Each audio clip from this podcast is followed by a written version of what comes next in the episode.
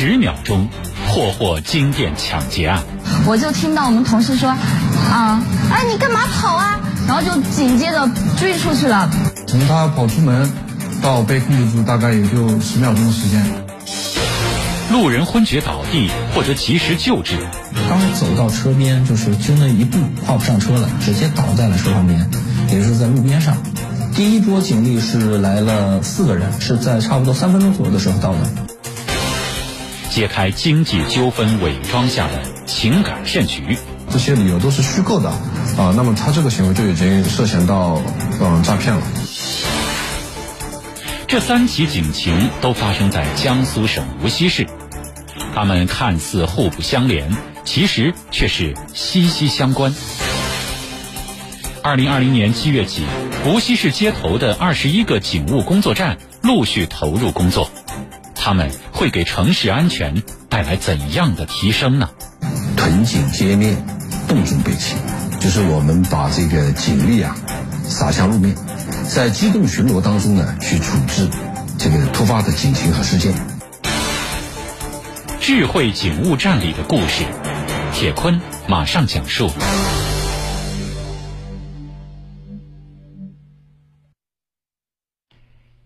下面的故事，我们要先从一起抢夺案说起。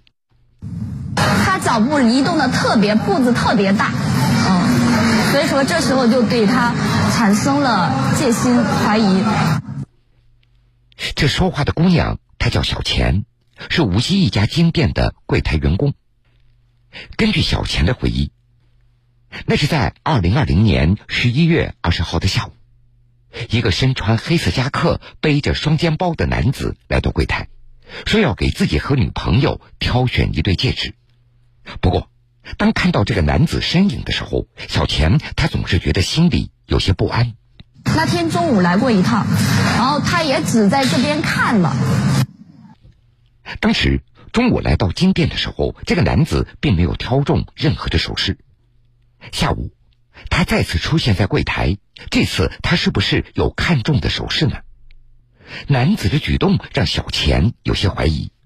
他一直来回的踱步，来回的就说是，一直戴在手上。这时候呢，我就过去再三劝阻他，如果不喜欢的话，就说，呃，把那个戒指取下来。但是他戴着不愿意取。这戴着戒指又不愿意取下来，小钱他就担心男子是不是起了歹心，而这个时候报警已经明显的来不及了。于是他就悄悄的用手机拍下了男子的画面，以防万一。这果不其然，男子拿着戒指一溜烟跑掉了。蹲下的时候，我就听到我们同事说：“啊，哎，你干嘛跑啊？”然后就紧接着追出去了，然后我跟着也追出去了。一边跑，我在心想：这肯定追不上了呀。位于商场对面的公共场所的监控视频显示，当天下午的五点零二分，商场大门口出现了逃跑的黑衣男子的身影。只见他快速的跑向门口停放的一辆白色电动车，几名店员在他的身后追赶。而令大家没有想到的是，眼看着这名男子骑上电动车，即将甩开店员逃离现场，他车前的道路却突然被两个人给拦住了。无锡市公安局西山分局门楼警务工作站副站长刘源，呃，我们的队员及民警正好。在步巡经过峰会欢乐广场的门口，啊，然后我们的队员发现情况有异常，啊，立刻反应冲上前去，呃，从他跑出门到被控制住，大概也就十秒钟的时间。原来店员一边追赶一边在大声呼喊：“有人抢劫！”呼喊声引起了不远处两名门楼警务工作站巡逻人员的注意。他们迅速上前，控制住了电动车上的黑衣男子。店员反映，他说一共在试戴的时候拿走了、抢走了两枚金器，总共价值是大概是两万余元。我们将现场控制住之后，联系了属地派出所，啊，通知他们的民警将该名男子带回所内进一步调查处理。通过审讯，犯罪嫌疑人戴某交代了自己因为手头拮据，多次踩点之后。假借试戴首饰抢走两枚戒指的犯罪事实，戴某因涉嫌抢夺罪被依法刑事拘留。在这儿要值得一提的是，从戴某跑出商场大门到他骑上电动车被巡逻的警方控制，前后也只有十秒钟的时间。那么，在这急速破案的背后还有什么呢？无锡市公安局西山分局门楼警务工作站副站长刘源。像我们警务工作站平时承担的主要责任就是巡逻接触警。如果我没有接到警情的时候，那么我们就会根据各自的巡区，在巡区内开展巡逻。像重点区域，我们在开展车巡的同时，还会有针对性的进行步巡。无锡市公安局根据全市人口基数、区域位置、警情数量等这些基础信息，从二零二零年四月份开始。在全市规划设置了三十三个警务工作站，其中二十一个已经运行，旨在建立一种用警务工作站来承担接触警情、巡逻防控、打击犯罪、社会管理和服务群众等任务的城市巡处一体工作的新模式。无锡市公安局巡特警支队支队长许诺。这个从事后的处警向事前的预警和事中的控制来进行转变，那么同时呢，也是我们这个提高街头路面见警率和管事率，更好的服务人民群众的一个具体体现。警务工作站是接触警的第一环，民警根据警情的不同类型进行分流。涉嫌刑事案件的，则会在完成报案笔录、固定相关证据的情况下，移交到派出所来处理。另外，根据大数据的分析，警务工作站会分时段进行潮汐布警，辖区内二十四小时都有相应的警力进行巡逻和防控。那么，这种巡防模式有什么样的优势呢？无锡市公安局巡特警支队支队长许诺。真正的实现了叫屯警歼灭，动中备齐，就是我们把这个警力啊撒向路面，在机动巡逻当中呢去处置这个突发的警情和事件。二零二零年八月十二号晚上九点多，无锡市滨湖区一处街道的旁边，一名男子突然倒在地上不省人事。身边同行的一个女子大声的呼救，引起很多群众的围观。而这个突发的情况，刚好被巡逻警车上的民警武文奇看到了。当天晚上，我是刚接完一个警，然后在我所属的这个划定的片区之内，这一辆警车在这个路上巡逻，在巡逻的时候，就听到路边隐约有人在呼救。武文奇和警车上的另外一名巡逻人员迅速下车查看。他们了解到，倒地男子的同行人员已经拨打幺二零急救电话了。急救人员根据电话中的描述来判断，这个时候应当立即对男子进行心肺复苏。然而，当时在场的人却都不熟悉该如何操作。我们了解到，就是他们吃完饭，这个男生呢感觉不舒服，正在往车上走，但是就刚走到车边，就是就那一步跨不上车了，直接倒在了车旁边，也是在路边上。往后站一点，给他留个空间啊！在这危急的时候，武文奇立刻对男子展开了施救，同时，另外一位民警将这个情况反馈给调度人员，而通过民警佩戴的五 G 执法记录仪。警务工作站以及分局指挥中心的工作人员也能够同步看到现场的实时画面，他们积极的辅助现场的民警来控制事态的发展。眼看围观的群众那是越来越多，不利于现场施救，一旦造成交通拥挤，那么还会影响急救车和医护人员的及时到位。指挥中心立即根据街面各组巡逻警力的定位，调度距离现场最近的民警进行增援。当时我印象中是第一波警力是来了四个人，来了四个人是在差不多三分钟左右的时候到的。民警在处置警情的过程当中呢，可以实时的根据这个民警执法记录仪或者说是这个呃相关的一些设备传输回来的这些画面啊，进行二次的调度和干预。后台民警看到处置现场的一些相关的情况，再协调配置相关的一些警力或者说医疗资源过来增援。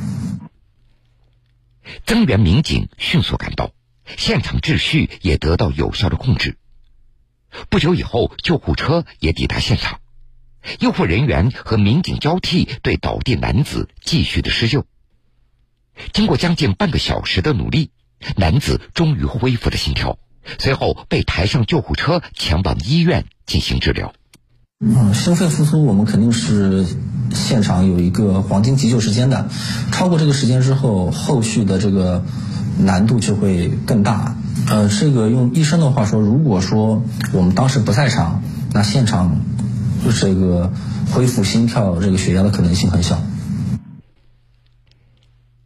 仅在二零二零年八月这一个月当中，无锡湖滨路警务工作站的民警武文奇他就接连救下两个人，有倒地晕厥的男子，还有跳桥轻生的老人。屯警歼灭，洞中被擒。面对群众的报警或者街面上的一些突发情况，分布在各个区域的机动巡逻警力都能高效的做出反应。警务工作站不仅配备了无人机、视频传输以及 VR 眼镜等这些高科技的警务装备，而同时在处理警情的时候，民警也并非是单打独斗，他们的身后还有着强大的智能数据在支撑。为警务工作站提供支撑的工作人员，可以将报警人的信息、报警录音、执法规范等这些相关信息实时反馈给处警民警，让他们对现场的情况有着更加全面的了解。无锡市公安局巡特警支队支队长许诺：“呃，数据赋能呢，它实际上是在这个可视化的这个基础上啊，这个体现了。”我们后台，也就是我们这个界面警务工作站的这个，呃，这个后台对前端的我们接触群民警的一个数据的支撑。那么主要是在这个一线民警的接触群的过程当中，我们后台的这个同志啊，会为他提供更多的信息量。十秒钟破获金店抢劫案，我就听到我们同事说。啊！哎，你干嘛跑啊？然后就紧接着追出去了。从他跑出门到被控制住，大概也就十秒钟的时间。路人昏厥倒地，获得及时救治。刚走到车边，就是就那一步跨不上车了，直接倒在了车旁边，也就是在路边上。第一波警力是来了四个人，是在差不多三分钟左右的时候到的。揭开经济纠纷伪装下的情感骗局。这些理由都是虚构的啊，那么他这个行为就已经涉嫌到嗯诈骗了。这三起警情都发生在江苏省无锡市，他们看似互不相连，其实却是息息相关。二零二零年七月起，无锡市街头的二十一个警务工作站陆续投入工作，他们会给城市安全带来怎样的提升呢？屯警歼灭，洞中被擒，就是我们把这个警力啊撒向路面，在机动巡逻当中呢去处置这个突发的警情和事件。智慧警务站里的故事，铁坤继续讲述。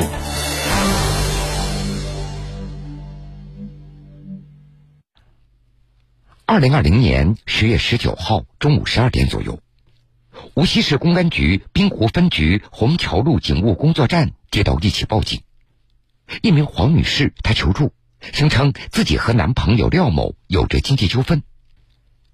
虽然对报案人没有过接触，但是民警卢成科在前往现场的路上，他就已经收到了警务工作站所推送的相关的研判信息，这也让处警的卢警官对警情有了更多了解。黄女士呢，她在大概十三天之前，呃，作为一起警情的涉警人员，跟她的男朋友廖某，呃，在另外一个派出所进行了调解。调解的事由呢是，呃，黄女士发现廖某跟他的前女友还存在着感情上的纠葛。那么，这次黄女士报警求助又是因为什么情况呢？卢警官赶到现场，他看到。黄女士的情绪非常激动，她的男朋友廖某也在屋子里，似乎对警方的到来有些抗拒。廖某见到我们民警到了之后，一方面呢就是寻求黄女士的原谅，啊，然后一边呢就是呃对我们民警说，他们之间会把这个事情自己解决好，不用我们处理。为什么廖某他不愿意让警方介入呢？根据警务工作站所反馈的信息，原来廖某作为涉警人员，还曾经因为入室盗窃罪和诈骗罪被公安机关打击处理过。在得到这样的信息以后，处警的民警这个时候心里也有了大致的推测。他说那个美容院是他的，问我他说那个要交物业管理费，钱不够，我又转给他三千五。后来他又以我自己出车祸了，那个这里要嗯那个要赔别人钱，我要赔别人，我们五个人，一个人一个人要赔一万块钱。他说还最后凑凑凑凑的，他还差一千六，我又把我的生活费转给他了。民警了解到，黄女士二零二零年七月左右和廖某认识了。随后，两人也就发展为恋人关系。但是在交往的过程中，廖某却以各种理由向黄女士要了很多钱，比如说，嗯，进派出所要保释金，打架了要赔钱，甚至还以他父亲要渗透析医疗费这些理由，向黄女士索要各种钱款。黄女士呢，也是通过各种途径，包括贷款的方式，前后一共有将近十万元，通通都交给了廖某。按照黄女士的说法，她在二零二零年十月初就发现，这个廖某和他的前女友并没有彻底分手，一直在有着情感纠葛，于是报警进行调解。当时，黄女士她以为自己陷入了一场恋爱纠纷。但是之后，他想到自己在两个多月的时间里转给廖某将近十万元，黄女士她不免产生了怀疑，于是再次报警求助。而根据现场了解到的情况，以及在处警过程中收到的同步研判的信息，卢警官他判断，这起警情不只是经济纠纷那么简单。呃，我们民警在现场了解情况之后，廖某呢也当场承认了这些理由都是虚构的，啊，那么他这个行为就已经涉嫌到嗯诈骗了。无锡市公安局巡特警支队支队长许诺，那么这个呢就能实时的、主动的向一线的我们的处置力量，特别是就是我们的民警啊，推送相关的人员、车辆、大数据以及执法规范和处置指引。这样一些这个数据赋能的工具，实现了警情指令的实时推送，处警流程的这个闭环运作。随后，这些案件被移送到派出所做进一步的核实查证。而根据廖某的交代，他和女朋友并没有分手就和黄女士交往了，还因为生活拮据编造各种理由来骗取黄女士的钱财，最终。廖某因犯诈骗罪，被无锡市滨湖区法院判处有期徒刑四年。在过去的一年里，无锡市公安局全力推进城市巡防处置一体化改革，分布在各个巡逻区域的街面警力得以更加快速的应对各类警情，警务分流让基层派出所也减轻了接处警的负担，两相结合。警务模式也从被动接警转向主动巡防，从屯警歼灭到科技赋能实战，这正是无锡市公安局深入实施改革强警战略所做出的努力，目的就在于让老百姓更有安全感。风云苏醒，漫卷东西，世事在胸，新闻故事精彩继续。欢迎各位继续来收听新闻故事。下面是一桩发生在南京的一起警情。一月十九号的上午，南京警方接到市民孙某的报警，说当天早上准备开门营业的时候，他发现自己的商铺遭到盗窃，店铺里六十多块手表和项链、皮包等物品不翼而飞，店外的卷帘门的电源线也被人为的剪断，店铺门头处的天花板也被人凿开了一个大洞。南京市公安局秦淮分局副局长沙峰。犯罪嫌疑人进入现场是从天花板打了一个洞，然后用绳子吊着爬到进入店内。被盗的物品呢都是非常贵重的手表，现场老板认定呢都在十万元以上的手表，在中间柜台的这个普通的手表呢一个都没有动，环境熟悉，下手准确。通过监控视频，民警发现，当天凌晨四点左右，一名头戴面罩、包裹严实的男子。从门头天花板凿好的洞口扔下了一根绳子，成功的进入店铺里。在盗取贵重物品以后，男子又借助绳索从洞口原路攀爬返回，离开现场。犯罪嫌疑人在现场失了两个眼睛，有头套、脚套、手套，其他的所有的特征几乎都看不到，给我们侦查呢带来一定的难度。此类案件也是我们今年以来最大的一起落实盗窃案件，是群众损失非常严重的一起案件。所以说，我们专案组呢誓不罢休。经过走访调查，警方很快锁定了嫌疑人严某某。不过，当时他已经离开南京了。一月二十号深夜。专案组民警马不停蹄，千里追击，两天之内辗转重庆、南充、成都等三地，最终锁定嫌疑人在四川省成都市停留。找你什么事知道吗？对对对，干什么的？在南京偷走，偷什么？手表店。手表店。一月二十一号晚上七点，办案民警在成都市某广场将前来准备销赃的严某某一举抓获。当场在他的身上搜查到失窃的四块手表等物品，随后又在严某某的暂住地将剩余的赃物全部的追回。他关注了这家的直播视频平台，觉得这家店店内物品非常值钱，他也欠了一屁股的债，所以说就铤而走险，连续六天在现场进行踩点、熟悉环境，观察了这家店晚上有没有值班人员，从哪边进去，使用什么作案工具，这应该来讲谋划了还是许久的。目前，严某某因涉嫌盗窃已经被警方依法刑事拘留。案件还在进一步的侦办之中。在这儿，警方要提醒广大市民：出入小区楼栋大堂要随手关门，不要为陌生人开启防盗门，谨防陌生人尾随进门；也不要将公共防盗门的钥匙或者门卡外借，或者把钥匙放在地毯下面、花盆里等这些容易被发现的地方。